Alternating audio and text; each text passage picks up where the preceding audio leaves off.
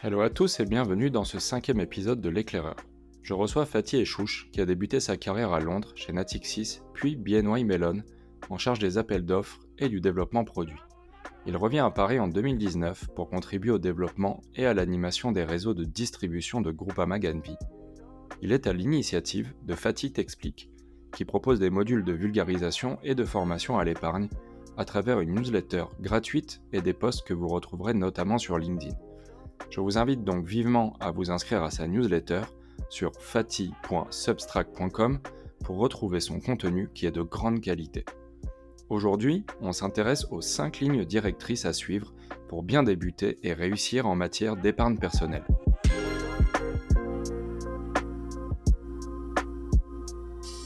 Hello Fatih, ravi de t'avoir sur le podcast Éclaireur, comment vas-tu? Hello Amine, très bien et toi? Écoute, en pleine forme, je suis ravi de faire cet épisode euh, avec toi. Tu sais que sur le podcast Éclaireur, on a deux traditions. En fin d'épisode, la partie 100 euros, une allocation où tu vas nous dévoiler euh, ton portefeuille. Et puis, euh, on commence toujours par découvrir qui se cache derrière l'expert. Alors, peut-être une première question pour toi. Comment tu es arrivé, comment tu es tombé dans le secteur de l'investissement, de l'épargne, des marchés financiers? Je peux te dire, Amine, c'est que concrètement, j'ai toujours été un matheux. Alors, j'ai beau être très, j'ai beau très fort, euh, être très fort en maths. Euh, j'ai aussi été féru d'économie. Donc, euh, très petit, j'étais toujours voilà, celui qui comptait l'argent, celui qui faisait en sorte de faire que, que tout rentre dans, dans, dans, les bonnes cases, etc. Et, et j'étais toujours en train de calculer tous les problèmes mathématiques, etc. Mais j'ai aussi aimé beaucoup l'économie. Mais ce qui m'a fait vraiment basculer, je dirais, sur, sur l'investissement, c'est peut-être le fait d'être, quand j'avais un peu moins de 15 ans de, tomber sur la chaîne Bloomberg TV.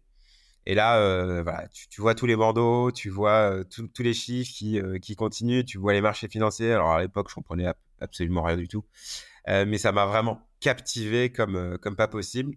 Et bah, très rapidement, là, j'ai compris que bah, la bourse et l'investissement en, général, ça allait être entre guillemets mon, mon dada. Et ça fait à peu près cette époque-là, maintenant que j'en ai quasiment 20 ans plus tard, euh, ce que je me dis, c'est que je suis dans le métier, mais plus qu'un métier, c'est une véritable passion. C'est l'investissement et la bourse. C'est ce qui fait qu'aujourd'hui, voilà, mon métier, c'est plus qu'un métier, c'est une passion et, tous les jours, je prends du plaisir à évoquer euh, l'investissement de manière générale. Écoute, excellent. Euh, cette notion de passion, ça revient souvent sur le podcast et aussi d'avoir vu soit dans des journaux, des magazines spécialisés ou à la télé ces premières infos euh, sur la finance. Donc c'est toujours un peu cette euh, combinaison de passion et de curiosité qui, euh, qui nous conduit à faire ces métiers. Est-ce que tu peux partager avec nous un fait marquant de ta carrière, un fait qui serait lié par exemple à un événement économique ou de marché ou de ton parcours d'ailleurs? Mmh, je pense que j'aimerais mentionner le fait que, voilà, en sortie d'école, bon, alors j'ai galéré quelques semaines, quelques mois pour trouver une première expérience, mais j'avais l'idée d'arriver et d'aller très rapidement à la City, donc de l'autre côté de la Manche, euh, à Londres, euh, parce que cette ville me faisait un peu rêver. Euh, tu vois, quand je regardais Bloomberg TV, il y avait les images de, de la City, il y avait les images de justement tous ces, toutes ces personnes qui déambulaient dans, dans, les rues de la City. Et ça m'a vraiment, voilà, entre guillemets, fait rêver cette, cette City. Et c'est pour cela que dès la ma sortie d'école, j'ai décidé d'aller en Angleterre. j'y suis resté un peu plus de cinq ans te dire comme quoi, eh bien, j'y étais très attaché. Je devais rester un an, mais j'y suis resté cinq, puisque, eh bien, on s'attache à, l'Angleterre et à la City. D'ailleurs, j'encourage à peu près tous les étudiants que je rencontre aujourd'hui en sortie d'école de faire ce move. Alors, c'est pas obligatoirement la City, mais ça peut être aussi d'autres pays. C'est notre manière de voir le travail. la première question que qu'a dit mon, mon boss d'entretien à l'époque, c'était est-ce que je peux aller boire un verre avec toi après le travail? C'est vraiment une, autre culture. Ça m'a permis aussi d'avancer beaucoup plus vite dans ma carrière, puisqu'on a vraiment la qualité et, le flegme et, tout le tampon ou la valeur ajoutée d'évoluer de, dans, dans, une city, enfin dans la city et, puis à Londres. Et puis de manière générale, même, même personnelle, c'est se confronter à une autre culture différente de la nôtre en France. Voilà, c'est tous ces points-là qui, pour moi, ont fait que ma, carrière a été marquée, en tout cas par cette décision d'aller à la City et d'y rester quasiment 5 ans. Écoute, excellent. Je te remercie pour ce conseil. Je pense que ça va plaire euh, aux auditeurs du podcast, notamment voilà, les jeunes qui peut-être font des études dans la finance ou s'y intéressent. Je pense que c'est un conseil avisé. Peut-être dernière question aussi pour continuer à te découvrir. Je demande souvent sur le podcast s'il y a une croyance sur la finance, l'épargne que tu souhaiterais démystifier? Celle qui me vient directement en tête, c'est que la finance et l'épargne, c'est pour les riches. Non, ce n'est pas que pour les riches, c'est pour tout le monde. Et j'ai envie de te dire qu'on peut, voire même qu'on doit commencer jeune, même avec quelques dizaines d'euros seulement. Beaucoup vont attendre d'avoir un, petit pactole. Alors, un petit pactole, ça peut être des milliers d'euros, des centaines d'euros, voire même des dizaines de milliers d'euros pour certains. Mais moi, ce que je dis souvent, ce que je répète et que je cesserai jamais de, répéter, c'est que voilà, il ne faut pas attendre d'avoir un pactole avant d'investir. Ça n'a jamais été une condition pour débuter dans l'investissement. On commence avec quelques dizaines d'euros et au fur et à mesure que sa carrière eh évolue, qu'on prend en galon, qu'on gagne un peu plus, eh bien, cette petite somme peut se transformer en plus grosse somme jusqu'à atteindre eh une très grosse somme c'est comme ça que je vois l'investissement et l'épargne, c'est qu'on doit commencer même quand on est jeune, même avec une petite somme. Et c'est à travers bah, justement toutes, ces, toutes ces techniques qu'on comprend l'investissement sur le long terme. Écoute, bah, c'est parfait. Ça fait une transition tout à fait adaptée pour qu'on rentre dans le vif du sujet. Donc le thème aujourd'hui avec toi, c'était de balayer les cinq points cardinaux en matière d'épargne et de placement pour un particulier. Et peut-être en préambule, euh, quand on est profane et que c'est pas notre métier, c'est pas forcément notre zone d'intérêt euh, prioritaire, comment on fait pour, euh, pour s'intéresser à l'investissement, tout simplement? Je pense que le point. Avant même les cinq points cardinaux, je, dirais qu'il y a, il y a le niveau 0, le niveau 0.1 quelque part. c'est de s'y intéresser. C'est un peu la base. Il hein. faut, vraiment vouloir euh, s'y intéresser, il faut avoir la motivation de, vouloir comprendre des concepts de, finance. Alors, on va le voir par la suite, mais euh, la finance n'est pas si compliquée que cela, en fait. Et il faut juste, bah, justement, euh, y adhérer ou en tout cas avoir la motivation de, s'intéresser à, à, ce qu'est l'investissement, comprendre ses différentes formes. quand on parle de... souvent, quand on est jeune, on ne s'intéresse pas forcément au patrimoine.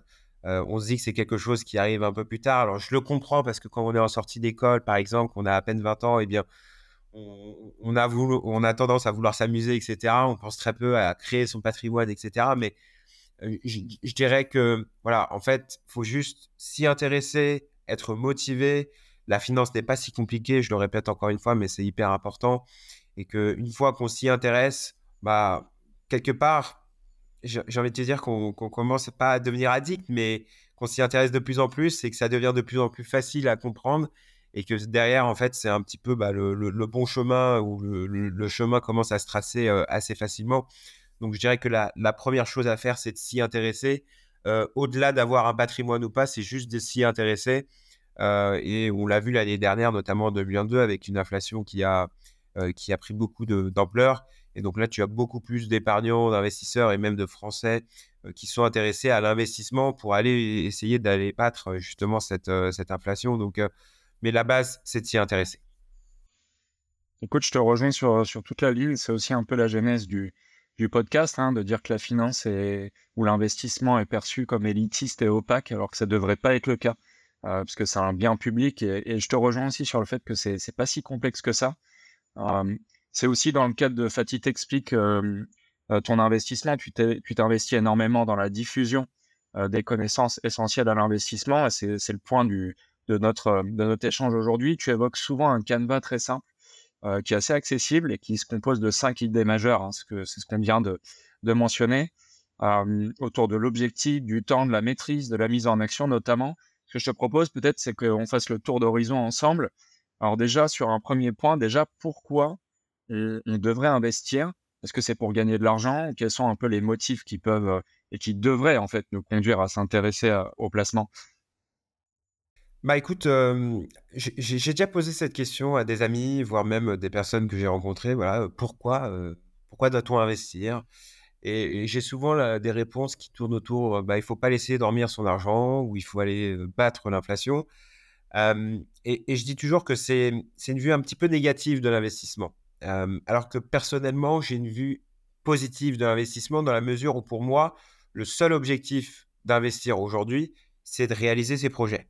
Alors, les projets, on peut en avoir beaucoup. Ça peut prendre la forme bah, justement de, se faire un achat plaisir dans 5, 6, 7, 8 ans et avoir le besoin de faire fructifier un capital. Ça peut être eh bien, léguer une somme à ses enfants, voire même ses petits-enfants.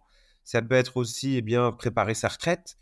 voilà, on, a tous un ensemble de projets et je pense que l'investissement va avoir comme unique objectif bah, justement de réaliser ces projets.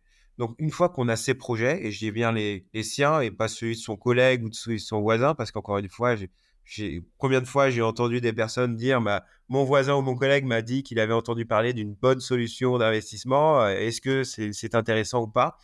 En fait, moi, je dis c'est que faut, faut, savoir quel est son projet. Euh, et à partir du moment où on a ces projets en tête, on va essayer de matcher ou de trouver les solutions d'investissement qui correspondent à ces projets. Donc pour moi, le, cœur de, ou la philosophie de l'investissement, c'est surtout de réaliser ces projets. Et ensuite, on va regarder quelle solution d'investissement correspond eh bien, euh, à chacun de ces projets pour y arriver. Donc voilà, c'est hyper important pour moi de le mettre euh, comme, euh, je dirais, le socle de l'investissement, comme raison principale, si ce n'est la seule, c'est de réaliser ces projets. Ok, excellent. Et une fois qu'on a cet angle d'approche qui est, qui est plus positif, je te rejoins. Euh, en général, dans tes discussions, euh, justement dans ton entourage ou avec euh, ta communauté, sur la notion d'horizon, qu'est-ce qui revient, tu vois, sur le, sur le temps? Parce que c'est aussi une vraie question. C'est-à-dire qu'une fois que tu as un projet, un objectif qui est, qui est vraiment lointain et intéressant, que tu abordes par cet angle positif, se pose la question toujours de, de l'horizon. Et là, il y a clairement une grosse opposition entre gagner de l'argent vite ou alors planifier un projet sur le long terme? Alors moi, c'est assez simple, Amine. Euh, je ne crois pas à euh, gagner de l'argent vite. Euh, on n'est pas sur du trading, on n'est pas sur j'achète pour revendre aujourd'hui ou demain ou encore dans, quelques semaines ou quelques mois. ma, ma, philosophie d'investissement, c'est toujours le long terme. Je dis toujours, voilà, donner du temps au temps. L'investissement long terme, bah, ça, permet justement eh de naviguer entre toutes les périodes de crise qu'on voit malheureusement sur, les marchés financiers. Je dis toujours que j'adorerais que les marchés financiers soient haussiers régulièrement sans à-coup, mais ce n'est pas le cas. Et donc, pour justement euh, euh, pouvoir survivre, entre guillemets, à, euh, toutes ces évolutions et, tous ces cracks de marché, il n'y a qu'une seule réponse pour moi, c'est le long terme. Donc aujourd'hui, voilà, quand on a ces objectifs, et c'est pour ça que je dis toujours des objectifs qui sont assez lointains, c'est de faire en sorte de, laisser du temps au temps, d'investir avec un prisme qui est de long terme. Alors malheureusement, aujourd'hui, pour bon nombre de Français, ils vont s'arrêter parfois à des performances de, très court terme, quelques mois ou, même une année, voire même deux années. Alors que en termes d'investissement, je pense vraiment qu'il faut faire cet effort-là d'aller au-delà de cet horizon très court terme et d'aller sur des horizons plutôt long terme. Alors j'ai envie de dire que, quelque part, eh bien, les, différentes euh, enveloppes d'investissement font que on, est toujours amené à investir pendant 5, 6, 7, 8 ans à minimum, et c'est tant mieux, parce qu'aujourd'hui, voilà, l'investissement, c'est du temps. L'investissement, eh bien, c'est aussi des, connaissances à avoir. Euh, mais encore une fois, voilà, quand on y est intéressé, quand on s'y intéresse, quand on a les bons objectifs pour réaliser ces projets, eh bien, euh, il faut encore une fois voilà, faire cette extra effort quelque part de, de, se donner du temps et de ne pas se focaliser parfois sur eh bien, les mauvaises nouvelles euh, du court terme. écoute, je te rejoins encore une fois euh, absolument sur ces deux points, parce qu'une fois qu'on a le projet et qu'on a cette approche long terme, on sait euh, par les études et le comportement des marchés que plus on, va allonger l'horizon d'investissement et plus on maximise l'espérance de rendement. Et d'ailleurs, moins on est exposé à des pertes en capital. Donc c'est vraiment une notion qui est clé. Néanmoins, j'ai un troisième point que je souhaitais aborder avec toi c'est qu'une fois qu'on a ces deux points cardinaux, euh, les plus grands investisseurs, ils insistent énormément sur l'aspect émotionnel de l'investissement. Parce que comme tu l'as indiqué, pour être long terme, ensuite, c'est une approche, mais c'est aussi une psychologie. Euh, pour toi, sur cet aspect-là émotionnel, psychologique, qu'est-ce qu'il faut retenir euh, quand on débute? C'est qu'on va être exposé à des mauvaises nouvelles. Un peu tout le temps. Alors elles peuvent être économiques, elles peuvent être boursières. On aura tout le temps des mauvaises nouvelles sur les marchés quand je regarde l'évolution des marchés financiers, notamment actions depuis 1980, depuis 2000, etc., je regarde, c'est une évolution incroyable hein, sur la période. aurait investi 100 dollars, aujourd'hui, on serait retrouvé avec quasiment 12 000 dollars, ce qui fait que c'est incroyable comme évolution. Mais sur la période, je ne peux pas te dire combien de mauvaises nouvelles on a eu. on a eu tellement, on a eu bien sûr la, crise Internet ou la bulle Internet qui a éclaté. Ensuite, on a eu en 2007 Lehman Brothers. On a eu en 2011, je ne sais pas si tu te rappelles, mais voilà, le JT, j'ai encore cette anecdote en tête, comme quoi la, dette de la France n'est plus triple A à l'époque, ça faisait grand bruit. Aujourd'hui, bah, le fait que ce soit pas forcément triple A, bah, c'est pas si important que cela. On a eu peur pour l'euro, on a eu le Covid euh, euh, en 2020 plus récemment, on a eu le Brexit, on a les multiples guerres, etc. Il y aura toujours des mauvaises nouvelles. Et c'est vrai qu'en tant qu'humain, bah, on a tendance à euh, y apporter beaucoup d'importance, même si, encore une fois, voilà, pour une logique d'investissement, il bah, faut vraiment faire attention à ne pas écouter ce bruit parce que c'est du bruit quelque part. Alors parfois, c'est des bruits plutôt importants, parfois, ça l'est pas forcément, mais ça veut dire qu'il y aura toujours des mauvaises nouvelles et qu'une mauvaise nouvelle en chasse une autre.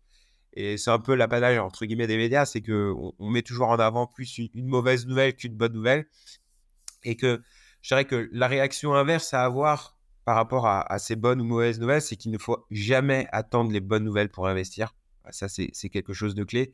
Et je l'entends souvent, encore une fois, dans, dans les discussions que j'ai avec ma communauté ou encore euh, auprès de mon entourage, c'est qu'ils vont vouloir attendre que l'économie reparte, ils vont vouloir attendre que les résultats des entreprises soient meilleurs avant d'investir. Et ben, c'est une erreur parce que, encore une fois, moi, je dis toujours que faut pas arrêter, faut pas rater le train de l'investissement. Le train d'investissement, il l'attend pas et vaut mieux eh bien commencer même avec une petite somme plutôt que d'attendre, je dirais, de manière euh, continue euh, les bonnes nouvelles.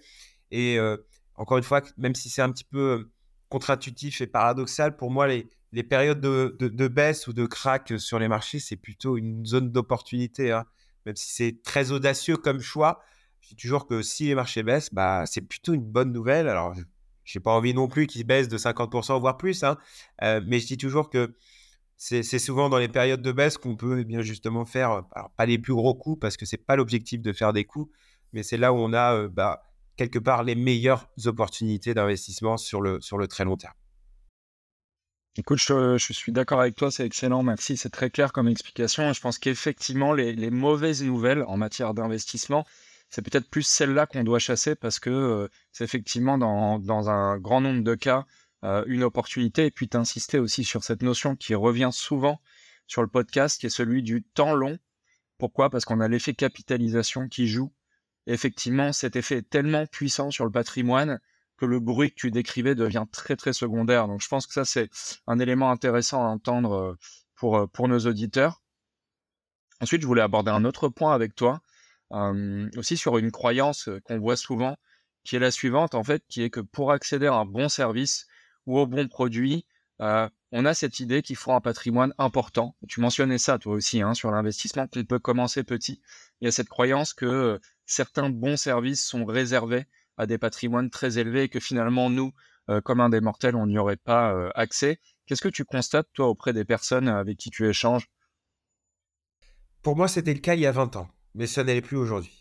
Euh, aujourd'hui, voilà, un, particulier peut avoir accès à des solutions sophistiquées qui sont ou qui ont été, je dirais, enfin, qui ont été uniquement dédiées à, des personnages ou des personnes qui avaient de, de grands patrimoines. Aujourd'hui, ce n'est plus le cas. quand on voit les solutions d'investissement qui sont disponibles sur eh bien, des épargnants finaux qui vont avoir quelques centaines ou milliers d'euros à investir, voilà, ce n'est plus le cas aujourd'hui.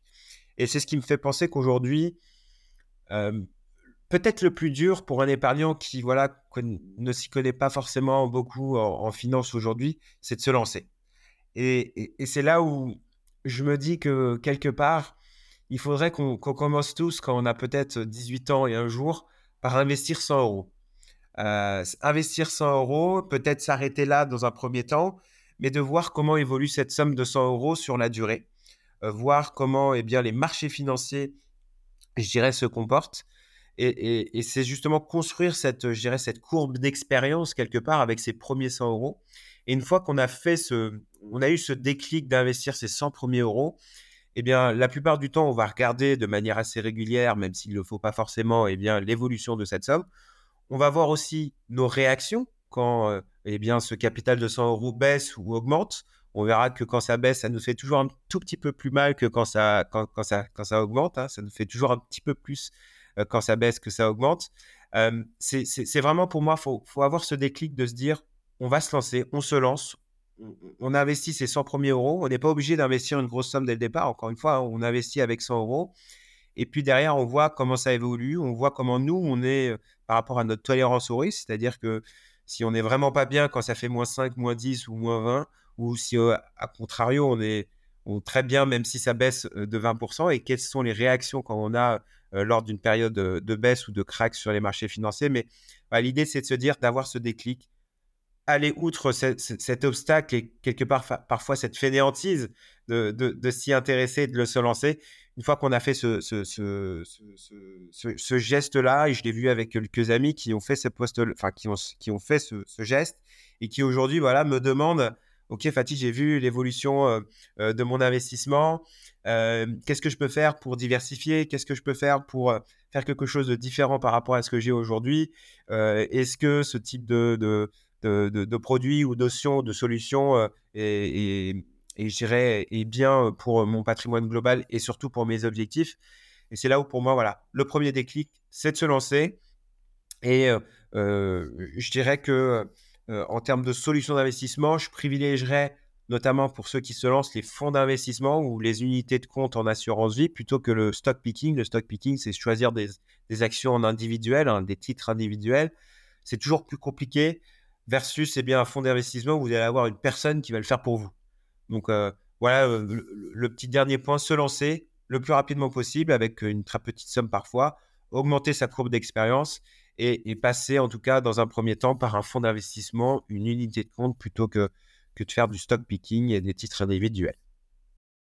Claire, écoute, je pense que c'est peut-être même le conseil le plus important parce que tu vois, ton explication me fait penser à, une anecdote, c'est qu'aujourd'hui, quand on n'a pas eu cette action de se lancer, d'abord avec une petite somme, et comme tu le disais, pour mieux se connaître, euh, pour s'y intéresser, et finalement bah, respecter le, euh, le canevas que tu as sur les cinq points, toute la genèse est dans la, mise en action. Bah, typiquement, euh, un conseiller ou de l'épargne en ligne sur un site internet va nous demander de renseigner un questionnaire pour déterminer notre profil d'investisseur, notre niveau de risque et ensuite ventiler notre allocation d'actifs, mais simplement, si on n'a pas eu une expérience réelle avec ça, de savoir quelle est notre psychologie, est-ce qu'on surréagit aux baisses, est-ce qu'on est plutôt dynamique, équilibré, prudent, tant qu'on l'a pas fait en réel, finalement, on est en train de faire de l'administratif, mais on ne se connaît pas. Et donc, on rate cette étape qui est super importante. Donc, euh, je te remercie pour ce dernier point. Est-ce que, euh, avant de rentrer dans la partie 100 euros une allocation, tu as peut-être un, dernier message à véhiculer euh, au-delà des cinq points que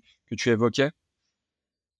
Je te dirais que la finance, ce n'est pas si compliqué que, compliqué que cela, à condition qu'on s'y intéresse. Une fois qu'on est dedans, qu'on est motivé, qu'on a commencé bah, justement avec ses premiers 100 euros, on, voit comment ça évolue, mais concrètement, on, comprend assez vite comment les marchés financiers fonctionnent. Alors l'idée, c'est pas d'arriver un jour sur des produits beaucoup plus complexes, qui sont parfois très difficiles à appréhender, mais je dirais que la grosse majorité des, marchés financiers, elle est vraiment simple à comprendre quelque part. reste juste à s'y intéresser et à être motivé à comprendre ces concepts. Claire, je te rejoins sur le fait que c'est beaucoup plus accessible qu'on ne pourrait le croire. Et c'est vrai que tu parlais d'actifs complexes à côté de supports, on va dire, plus traditionnels. La plupart du temps, je vois sur les échanges que j'ai, on se rend compte que qu'on parle à quelqu'un qui fasse du conseil, de la gestion de portefeuille, actions, obligations, différentes zones, différentes classes d'actifs, la réalité, c'est que souvent, bah, c'est très simple en fait, hein, c'est la croissance économique plus la croissance qu'une société, une entreprise est capable de générer euh, au-delà, et surtout si tu t'inscris dans le temps, le temps long, euh, comme tu l'indiquais.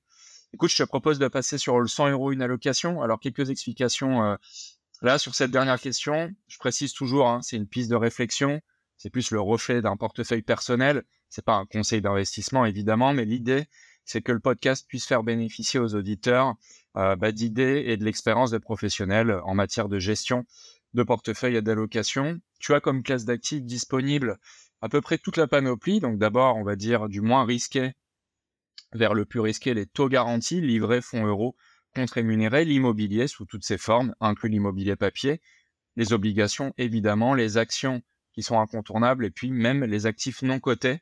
Alors toi, Fatih, comment tu constitues ton portefeuille?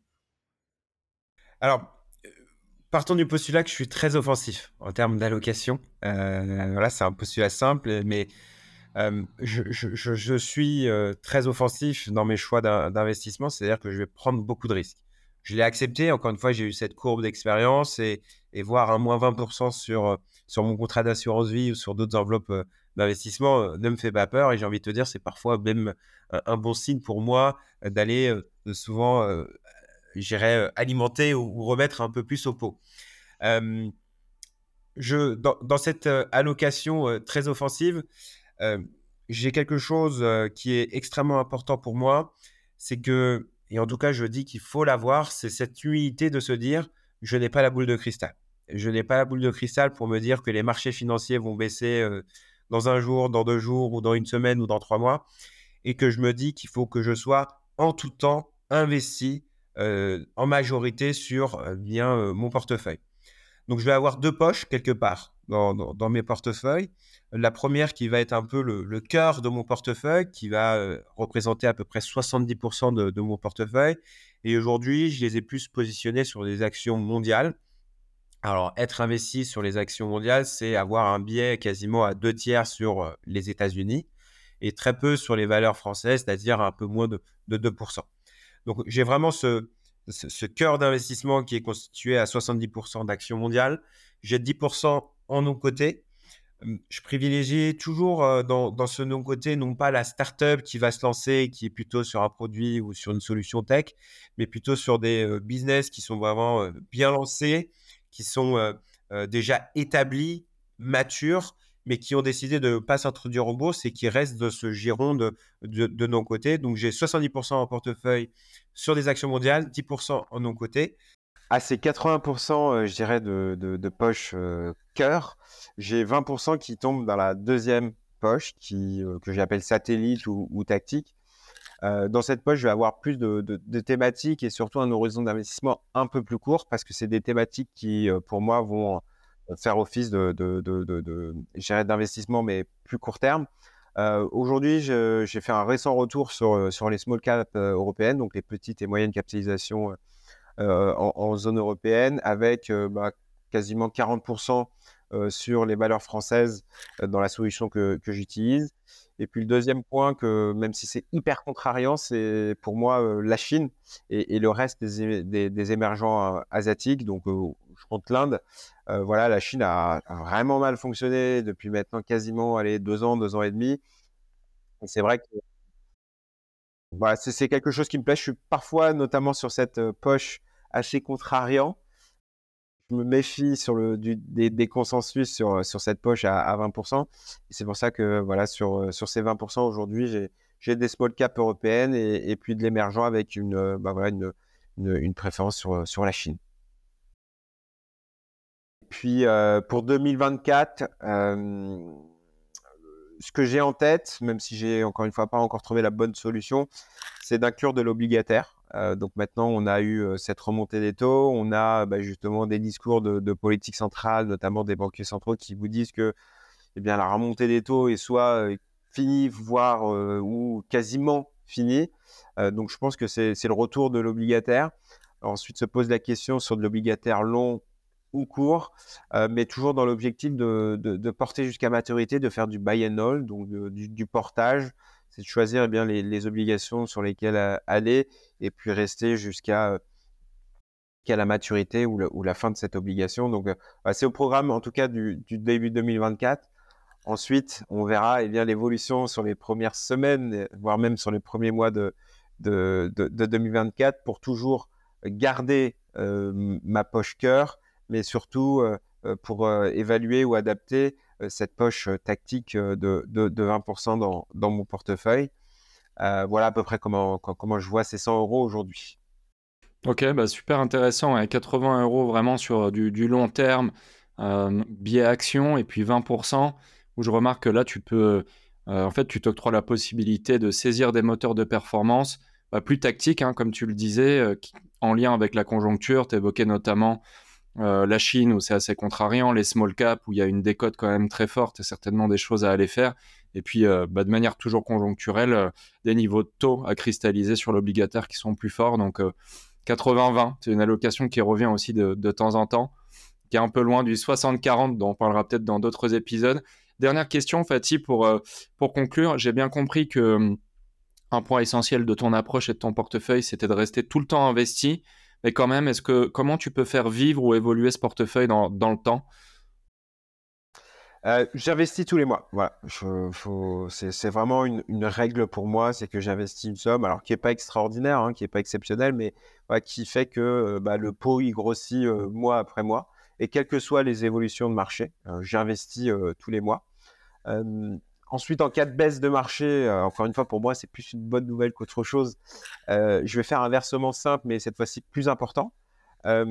Mais l'expérience, encore une fois, me fait dire que euh, même quand on a une baisse de marché, euh, euh, c'est pas forcément le moment le plus opportun. Donc, ce que je fais, c'est que je fractionne cet ce versement qui est plus important que d'habitude. Je le fais sur plusieurs semaines, voire plusieurs mois si la crise de marché est, plus importante et, plus longue dans le temps. Euh, donc voilà, en cas de baisse, c'est plutôt encore une fois quelque chose de positif. Je fais un versement simple mais fractionné.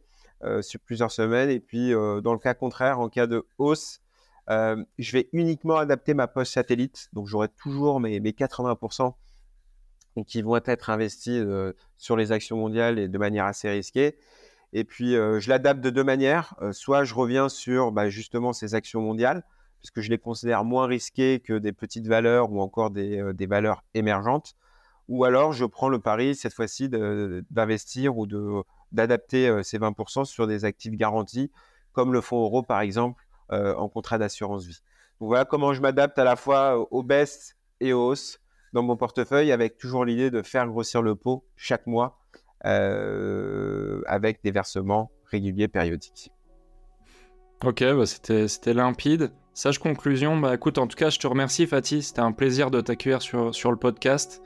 Et puis je te dis à très bientôt. Un grand plaisir à moi aussi. Et puis je te dis à très bientôt aussi. À très vite. Merci Fatih.